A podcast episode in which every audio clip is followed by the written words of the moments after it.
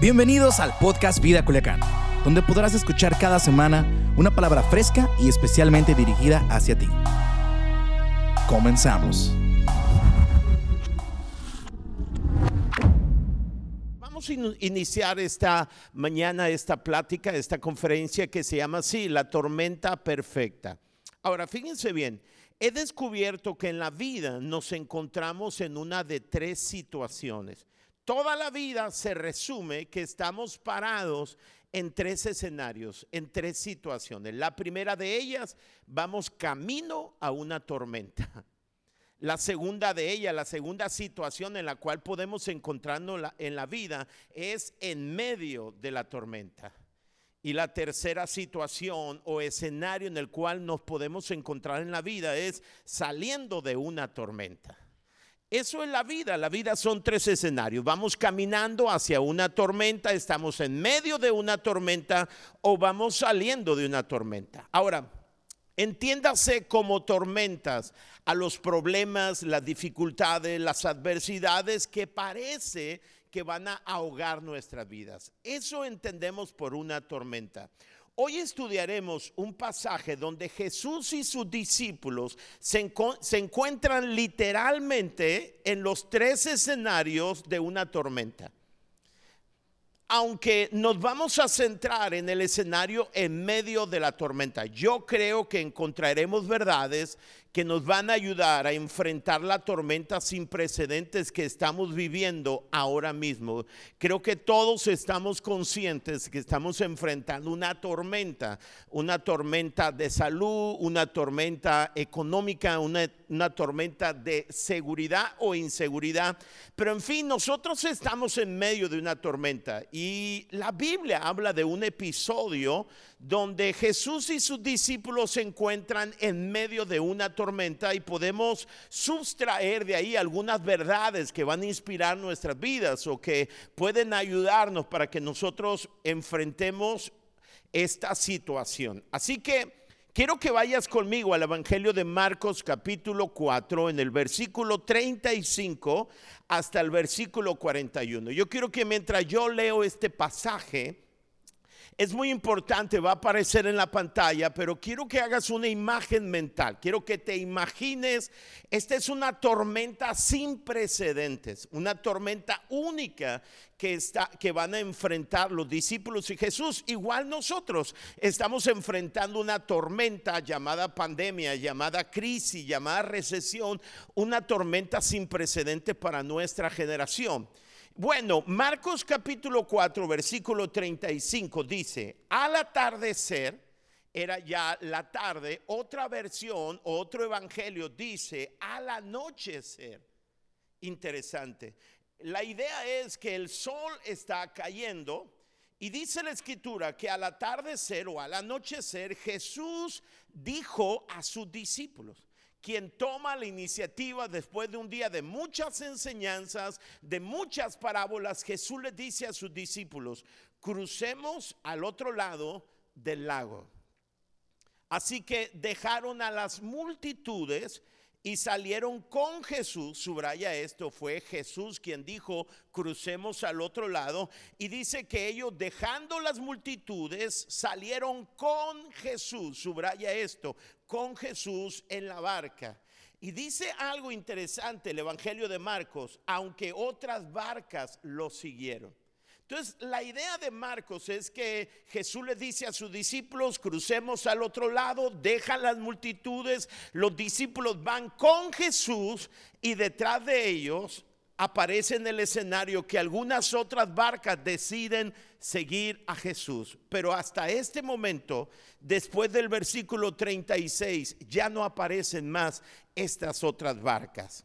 Y se ubica solamente el, el, Evangelio de Marcos en la barca de Jesús. Versículo 37 dice, pronto se desató una gran tormenta feroz y olas violentas entraban en la barca la cual empezó a llenarse de agua. Ahora, es muy importante que cuando la Biblia habla de esa gran tormenta, en el original griego, utiliza la palabra mega para, para darnos la idea de que era una tormenta sin precedentes, era una gran tormenta. Tengan en mente que cuatro de los discípulos eran pescadores de experiencia, eran pescadores de toda una vida, conocían el mar de Galilea, habían presenciado o habían atravesado o habían enfrentado algunas tormentas, pero esta tormenta, según el Evangelio de Marcos, era una tormenta sin precedente. Era la tormenta perfecta para mostrar a sus discípulos quién es Jesús. Era la tormenta perfecta. Yo creo que las tormentas más grandes de nuestras vidas, desde nuestra perspectiva, mm, a lo mejor no son muy agradables.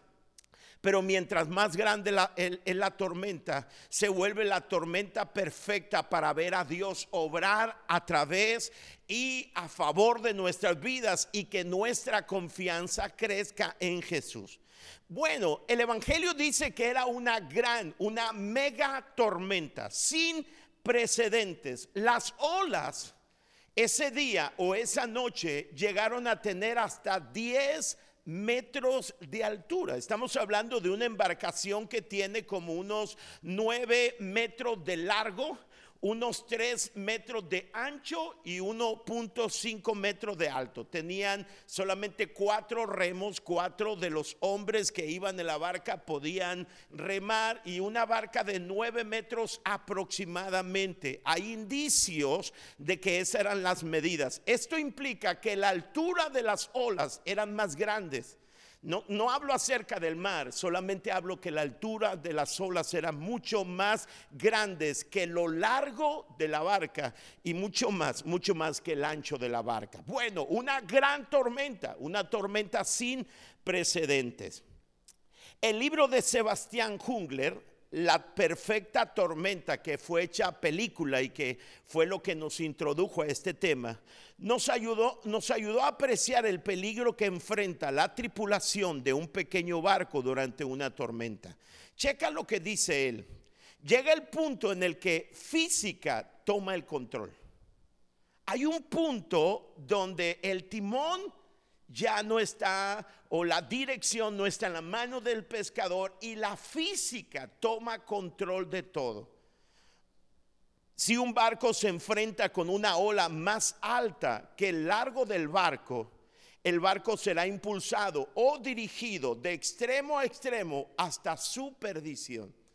O si una ola más alta que la anchura del barco le pega de lado, se hundirá los discípulos de Jesús sabían lo suficiente para sentir esta dinámica. La ola que ellos estaban enfrentando era de 10 metros de altura. Lo ancho de la barca eran 3 metros. Esta era la tormenta que iba a acabar con sus vidas. No habría una posibilidad de poder enfrentar y vencerla. Y por eso este escenario más grande que nosotros se convierte en la tormenta perfecta para Dios mostrar su poder, revelarse a sus discípulos y que ellos puedan crecer en confianza. Bueno, dice que una mega tormenta vino a ellos. Versículo 38. Jesús estaba dormido en la parte posterior, posterior de la barca, con la cabeza recostada en una almohada. Los discípulos lo despertaron, maestro. Y checa la pregunta, ¿no te importa que nos ahoguemos? Le gritaron, es como una protesta. Cuando Jesús despertó, reprendió al viento y dijo a las olas, silencio, cálmense. De repente el viento se detuvo, escucha, y hubo una gran calma. Aparece de nuevo en este relato la palabra mega. Mega para referirse a una gran tormenta. Pero ahora, una vez que Jesús reprende a los vientos y la mar, dice que el viento se detuvo y hubo una gran, una mega calma. Es decir, como la tormenta era sin precedentes, la calma a la cual Jesús llamó a la mar era una calma sin precedentes en el mar de Galilea. Es más, la traducción del mensaje dice, el lago se volvió liso como el cristal. Qué interesante. ¿Qué implica esto? Que había una calma sin precedente en el mar de Galilea que el, el, mar se convirtió en un cristal, de tal manera que tú volteabas hacia el cielo en la noche, veías la noche estrellada, pero volteabas hacia el mar y no se veía una ola, se veía solamente el, el reflejo perfecto del cielo. Eso fue algo sin precedente. Para los discípulos fue algo impresionante, no solamente la mega tormenta, sino la mega calma que ellos vieron, presenciaron esa noche sin precedente. Fíjate lo que dice más adelante. Luego él les preguntó, ¿por qué tienen miedo? ¿Todavía no tienen fe? La traducción del mensaje lo dice, ¿por qué no pueden confiar todavía en mí? ¿Cuál es la idea? Si alguno de ustedes me pregunta, ¿Jesús creó la tormenta? No, no creo. Si alguno de ustedes me pregunta, ¿Jesús sabía acerca de lo que iba a pasar esa noche? Yo creo que Jesús sabía. Y yo creo que era la tormenta perfecta para que ellos aprendieran a confiar en Él. Jesús sabía que después de su partida ellos iban a enfrentar muchas tormentas y él dijo, este es el perfecto escenario para que puedan ver mi poder y ellos puedan conocerme a profundidad, porque es en las tormentas de la vida donde Dios se revela a nuestros corazones. Y Jesús les pregunta, ¿por qué no pueden confiar todavía en mí? Los discípulos, escucha, esto es interesante, estaban completamente aterrados lo que dice este pasaje en el original griego, de nuevo dice, ellos estaban megamente aterrados. Es decir, era una tormenta de proporciones mega increíble. La calma fue de proporciones mega y ahora la sorpresa y el temor que habían los discípulos era también de esa dimensión. Mega, estaban grandemente aterrados y se preguntaban unos a otros, después de haber caminado con Jesús, después de haberlo escuchado sus enseñanzas, después de haber visto todo el poder de Jesús, en este escenario, en la tormenta perfecta, ellos preguntan, ¿quién es este hombre? Ellos están descubriendo una nueva dimensión de Jesús. ¿Quién es Él? Hasta los vientos y el mar lo obedecen wow, esto es impresionante, esto es la tormenta perfecta. Y yo creo particularmente, yo creo con todo mi corazón que nosotros estamos en la tormenta perfecta. Estamos en la tormenta perfecta para ver a, Dios obrar y cuidando nuestras vidas y ver el propósito de Dios de una manera formidable en nuestras vidas. Fíjate bien, esta historia alentó a la temprana iglesia, la primera iglesia que experimentó persecución y sirve ahora para alentar a los cristianos de hoy que sufren en la dificultad. Aunque Jesús no siempre parezca presente o parezca que le importe, Jesús libera, Dios siempre libera al que lo necesita. Por lo tanto, sus discípulos nunca deberían dudar. Pero es interesante que este es el único verso en toda la Biblia donde nos presentan a Jesús durmiendo. No va a haber otro escenario en la Biblia donde se presente a Jesús que está durmiendo. Increíblemente siempre vemos sus discípulos durmiendo y Él está orando, Él está trabajando. Los discípulos quieren dormir y Él está trabajando. Este es el único episodio en la Biblia donde, donde Él está dormido y sus discípulos están luchando. La pregunta es, ¿cómo podía dormir mientras había una tormenta peligrosa? Y yo creo que esto era algo intencional. Estoy convencido o sea, ¿por qué el único escenario donde los evangelios presentan a Jesús dormido es en el, en el peor escenario, en medio de una tormenta sin precedentes? Yo creo que Jesús nos estaba mostrando que podíamos confiar en medio de la tormenta más atroz, que podíamos dormir, que podíamos vivir confiados sin importar las circunstancias a nuestro alrededor. Wow. En este escenario ellos le lanzan la pregunta, los discípulos lanzan la pregunta que a todos nosotros nos atormenta en medio de la tormenta. ¿No te importa lo que nos está pasando? ¿No te importa? Y aquí, en medio de esta pregunta, quiero compartirte cuatro verdades que suceden durante o en medio de las tormentas de la vida. Quiero hablarte de cuatro cosas que suceden en medio de la tormenta. ¿Estás listo? Aquí te va la primera. Primera, la primera verdad o lo primero que pasa en medio de la tormenta. En medio de las tormentas puede parecer que a Dios no le importa lo que nos está sucediendo. Dice el versículo 38 que Jesús estaba dormido en la parte posterior de la barca, con la cabeza recostada en una almohada y sus discípulos estaban enfrentando la muerte. Ellos tienen que gritarle. Es en medio de la tormenta cuando a veces llegamos a pensar, ¿será que a Dios no le importa lo que nos está pasando? ¿Has estado allí en medio de una crisis donde parece que Dios está en otro lugar tomando una siesta? Creo que todos nos hemos sentido así en medio de una tormenta. Estamos en una situación difícil y parece que a Dios no le importa y no hay ninguna respuesta a nuestras oraciones. En estos tiempos difíciles, algunos empiezan a cuestionar si Dios realmente los ama. Piensan, si Dios nos amara, algunos, no dejaría que pasáramos por alguna tormenta Dicen, si me amas Dios, no permitirías que pase por una tormenta. Y nada es más inmaduro que eso. ¿Qué hizo Jesús en esta ocasión? La Biblia dice que se despertó, reprendió al viento y ordenó al mar y se hizo una mega calma. El viento se calmó y todo quedó completamente tranquilo. Wow, esto es impresionante. Lo primero que pasa en medio de una tormenta es que vienen pensamientos a nuestra vida y, nos dicen, ¿será que a Dios le importa lo que nos está sucediendo? Ese pasaje, escucha, nos muestra el propósito de Dios. A veces los silencios de Dios no son indiferencia, los silencios de Dios son el proceso por medio del cual Dios quiere llevarnos para que nosotros entendamos el cuidado que Él tiene de nosotros en medio de la adversidad.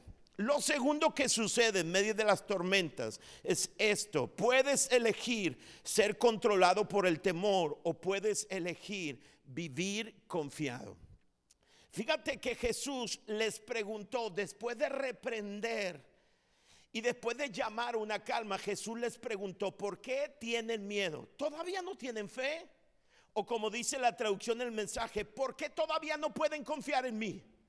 Mientras nosotros preguntamos llenos de miedo, ¿te importa mi vida? Dios nos pregunta, ¿por qué tienes miedo?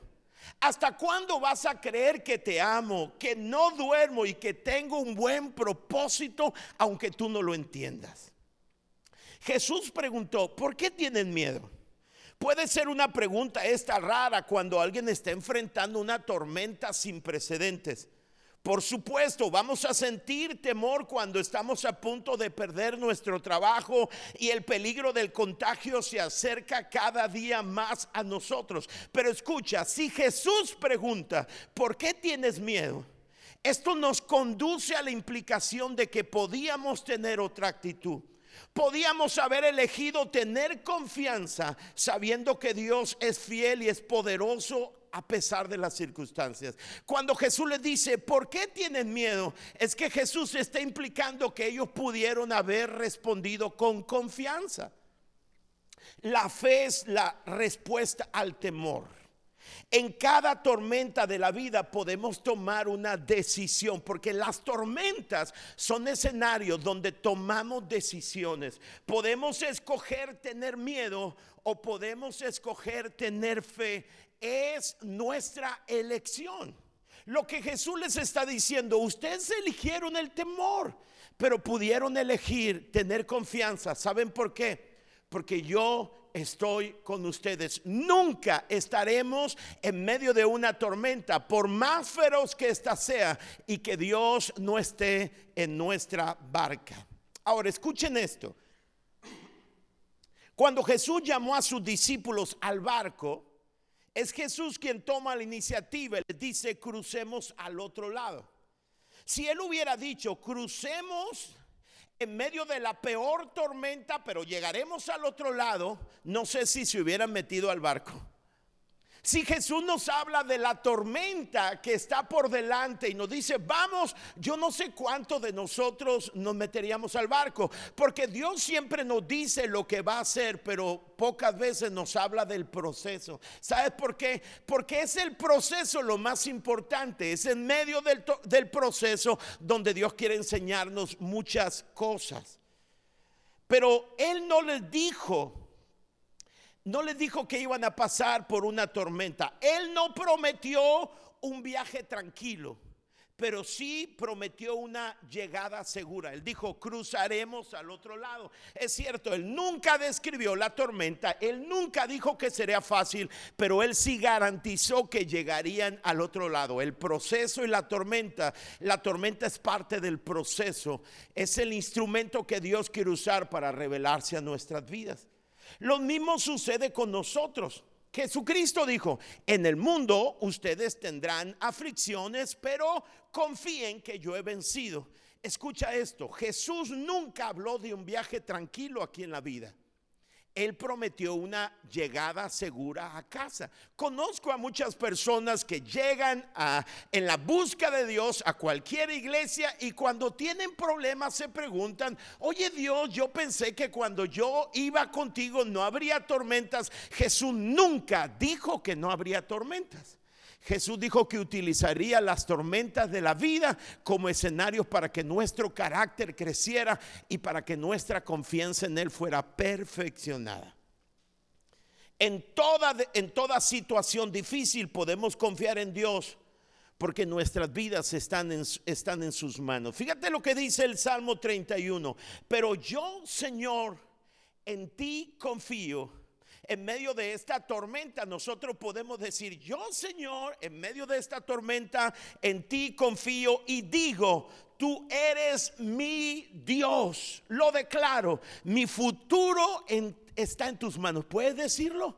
En medio de esta tormenta, en medio de una ciudad que ha sido conocida en nuestro país como una ciudad de alto contagio, de alta mortandad, tú puedes decir, Señor, tú eres mi Dios y mi futuro está en tus manos. Puedes elegir el temor o puedes elegir el confiar. Porque sabes que tú no vas solo, como los discípulos no iban solos. Jesús estaba en su barca. El salmista dice, líbrame de mis enemigos y perseguidores que tu favor brille sobre tu siervo por causa de tu gran amor, rescátame. Escúchame, es en los momentos duros donde tenemos que escoger confiar en Dios en vez de preocuparnos. ¿Te vas a preocupar o vas a confiar en el Señor? Ahora, escucha esto. Los estudios encuentran que solamente el 2% del tiempo que pasamos preocupados realmente ayuda. O sea, del 100% de nuestro tiempo, solamente el 2% de lo que pasamos preocupados realmente ayuda. Checa en lo que desperdiciamos el 98%. Desperdiciamos el 40% del tiempo preocupándonos por algo que nunca va a suceder. Desperdiciamos el 35% del tiempo preocupándonos por cosas que no pueden ser cambiadas. Desperdiciamos el 15% de nuestro tiempo preocupados por cosas que resultan mejor que lo que esperábamos. Y el 8% de nuestro tiempo lo desperdiciamos preocupándonos por cosas insignificantes que realmente no importan. Así que déjame decirte algo, el barco no se va a hundir. Cualquier tipo de problema no importa cuál sea, el barco no se va a hundir, la tormenta no es para siempre y hay un buen propósito en toda tormenta. El barco no se va a hundir, la tormenta no es para siempre y hay un buen propósito, aunque no lo entendamos. Santiago lo dice así, amados, cuando tengan que enfrentar cualquier tipo de tormentas, considérenlo como un tiempo. Esta tormenta tiene una fecha de caducidad. Está en Dios. está en el cronos y en el tiempo de Dios y podemos confiar en él. Segunda de Corintios capítulo 1 capítulo 4 dice, "Pues nuestras dificultades actuales son pequeñas y no durarán mucho tiempo. Así que dile a tu familia, dile al que está a un lado de ti, escucha, esto no va a durar para siempre, esto no va a durar mucho tiempo.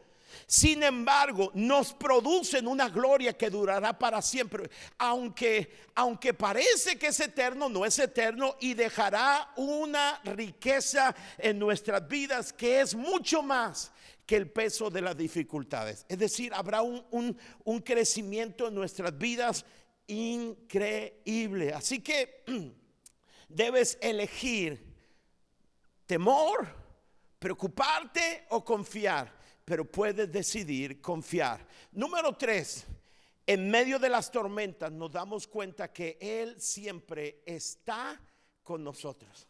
Wow. Vean lo que dice el versículo 38. Jesús estaba dormido en la, en la parte posterior de la barca. ¿Sabes por qué? Porque Él subió a la barca juntamente con sus discípulos. Él no les dijo, vamos al otro lado y los envió a ellos. Esta historia dice que Él subió con ellos y en las tormentas de la vida, en medio de las tormentas de la vida, es donde nosotros podemos comprobar y darnos cuenta que Él siempre está con nosotros. Quiero que voltees con el que está a tu lado y le digas, no importa que tan grande sea tu tormenta, Dios está con nosotros. Vamos, dile. Vean lo que dice Isaías capítulo 43. Pero ahora, así dice el Señor, escucha lo que dice el Señor, el que te creó el que te formó dice, no temas que yo te he redimido. Te he llamado por tu nombre, tú eres mi. Cuando cruces las aguas, yo estaré contigo. Cuando cruces los ríos, no te cubrirán sus aguas. Cuando camines por el fuego, no te quemarás, ni te abrazarán las llamas.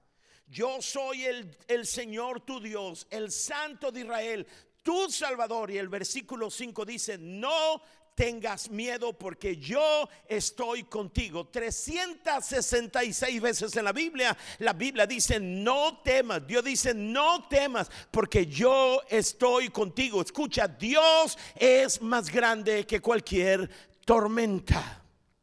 El Dios que está con nosotros es más grande que cualquier tormenta. Mira, Mira lo que dice Mateo capítulo 28. Dice, y tengan por seguro esto. Escucha esto. Tengan por seguro esto que estoy con ustedes siempre. Tengan por seguro, esta no es una posibilidad. Dice Dios, tengan como una garantía lo siguiente, yo voy a estar con ustedes siempre hasta el fin del mundo, en medio de las tormentas más grandes. Escúchame, son las perfectas tormentas para mostrarnos de que Dios está con nosotros. Y por último, en medio de las tormentas es cuando entendemos quién es realmente Jesús. Podemos comprender su poder. Dice la escritura. Los discípulos estaban completamente aterrados, mega grandemente aterrados. Y ellos decían, ¿quién es Él? Cuando dijeron esto? cuando vieron el poder y la grandeza de Jesús en medio de la tormenta perfecta? Y se preguntaban, hasta el viento y las olas lo obedecen. ¡Wow! Esto es impresionante. Ahí en la tormenta se dieron cuenta de que estaban ante la misma presencia de Dios. Nunca entenderemos quién realmente es Dios hasta que vemos su poder en acción en medio de la tormenta. Escúchame, a veces nosotros decimos, yo quiero una vida sin tormentas. Sería privarte de ver el poder de Dios en acción. En el cielo no habrá tormentas, pero mientras estemos aquí, Jesús prometió estar con nosotros es más, Él no prometió librarnos de pasar por la tormenta. Él prometió estar con nosotros y hacer que la tormenta ayude en el proceso eterno que Él tiene para con nuestras vidas. Wow. Esto es impresionante. Y déjame terminar haciéndote una pregunta acerca del relato. Quiero que pienses en el relato. ¿Dónde quedaron las barcas que dice el relato que le siguieron? ¿Te acuerdas? Cuando Jesús llama a sus discípulos, deja las multitudes y les dice, súbanse a la barca, vamos a cruzar al otro lado y Jesús se sube con ellos. Y el relato inicia que algunas barcas le siguieron, pero ahí desaparecen. La pregunta es, ¿dónde quedaron ellos? ¿Dónde quedaron esas barcas? La tripulación de esas barcas que estaba interesado en, en Jesús. Si observas, cuando empieza la tormenta, ellos desaparecen del escenario. Y hay muchas personas que quieren a Jesús, pero en medio de las tormentas desaparecen. Quieren a Jesús, quieren lo que Jesús les puede dar, pero no quieren el proceso para poder perfeccionar nuestras vidas. Dios usa la tormenta. A los que aman a Dios, todas las cosas juntas ayudan para bien. Pero hay muchas personas que dicen, yo quiero a Dios, pero cuando hay tormentas dicen, Dios no está conmigo, yo no quiero a Dios. Si Dios no es capaz de librarme de la tormenta, escuchen, Dios, lo he dicho muchas veces, Dios no es un papá de junior. Los papás de Junior andan tratando de quitar las tormentas a sus hijos, pero lo único que hacen es hacer de sus hijos eh, personas que no sirven. Ese no es Dios. Dios nos ha prometido el cielo, pero aquí en la tierra lo que Dios quiere hacer es perfeccionar nuestro carácter para hacernos como Jesús. Si observas estas embarcaciones, esta tripulación, se fueron, desaparecieron cuando llegó la tormenta. Yo creo que querían a Jesús, pero un Jesús sin tormentas. Y en la Biblia no existe un Jesús sin tormentas. La gran mayoría de los seres humanos idealizamos un caminar con Dios tipo Hollywood. Es decir, sin tormentas. Un Dios que quita toda tormenta, pero ese no es un Jesús bíblico. ¿Entiende eso? Hay personas que han dicho, Dios no ha hecho nada. ¿Qué pasa con Dios? Dios está obrando. Aunque no podamos entenderlo, Dios está obrando. El Jesús de la Biblia no promete una vida sin tormentas. Promete estar con nosotros y usar cada tormenta para que nuestra fe crezca y nos parezcamos más a Jesús. Escúchame, esta es la tormenta perfecta. La Biblia presenta a un Jesús que quiere revelarse a nosotros a través de la tormenta. Pero aunque Él intencionalmente en esta historia pareciera que estaba ajeno, no lo estaba. Él solamente estaba llevando a sus discípulos a un punto donde tomaran una decisión de creer y de confiar en Él. Jesús nunca lo dejó, estuvo allí y los silencios de Dios nunca serán indiferentes. Los silencios de Dios son parte del proceso. Dios está obrando a tu favor. Hay una promesa poderosa. A los que aman a Dios, todas las cosas ayudan para bien. Escucha, no lo entiendo todo, pero sé que Él es fiel. No lo entiendo todo, pero puedo confiar en Él, porque Él es el mismo de ayer, es el mismo hoy y será el mismo siempre. Yo quiero declarar que esta tormenta que estamos viviendo es la tormenta perfecta para ver a Dios obrando nuestras vidas, para aprender a confiar en Dios. ¿Cómo podríamos confiar? ¿Cómo podríamos madurar en fe si nuestra vida fuera de color de rosa? No pudiéramos. Lo interesante es que en medio de esta tormenta hay alguien que está en nuestra barca y ese es Jesús y tenemos la garantía que todo obra para bien. Gracias por ser parte de la comunidad Vida Culiacán. Nos encantaría que pudieras compartir este podcast con tus familiares y amigos. No olvides suscribirte a nuestro podcast a través de todas las plataformas de audio, como Apple Podcast, Spotify y YouTube. También recuerda que nos puedes seguir a través de nuestras redes sociales como arroba Vida Culiacán en Instagram y Vida Culiacán en Facebook. Haznos llegar tus dudas y contáctate con nosotros a través de estos medios. Hasta la próxima.